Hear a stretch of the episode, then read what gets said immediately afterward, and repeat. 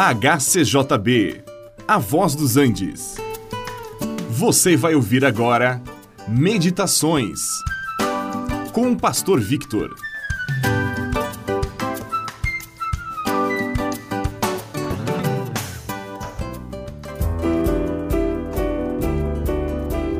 O apóstolo João escreveu na sua primeira carta dizendo que a nossa comunhão é com o Pai e com o seu Filho, Jesus Cristo.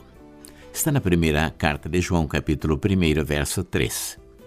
Comunhão com Deus é algo que o homem por si mesmo nunca poderia alcançar. Foi necessário que o próprio Deus, especificamente na pessoa do Filho Jesus Cristo, tornasse possível esta comunhão.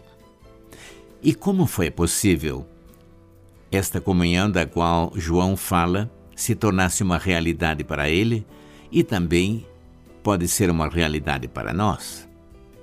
No princípio, Deus mantinha perfeita comunhão com o ser humano até que o pecado se interpôs no meio deles, de maneira que o pecado interrompeu a comunhão entre Deus e os homens era necessário remover o pecado para que a comunhão pudesse ser restabelecida.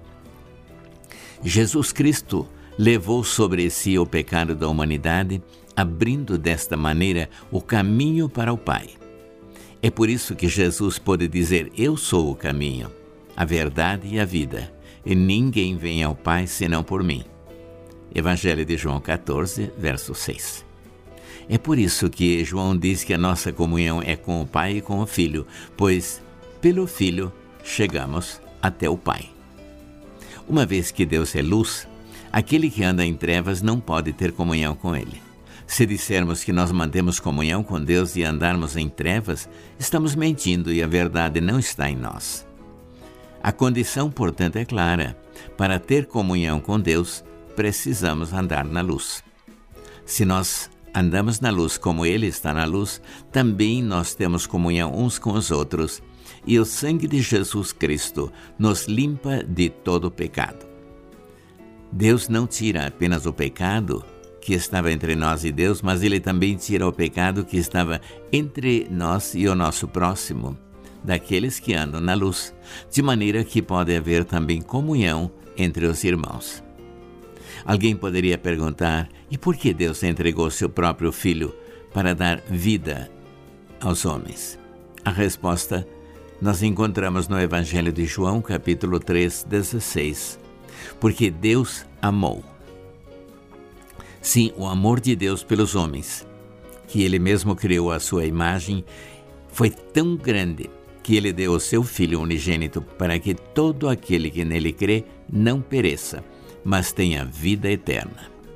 E isto também sugere outra verdade, que para ter comunhão entre os irmãos é preciso que haja amor. Sem amor não há comunhão verdadeira.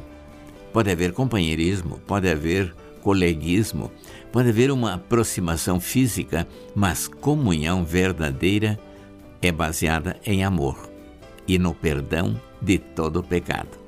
Por isso, meus queridos ouvintes, se vocês já estão reconciliados com Deus, busquem também a comunhão com os irmãos baseado no amor.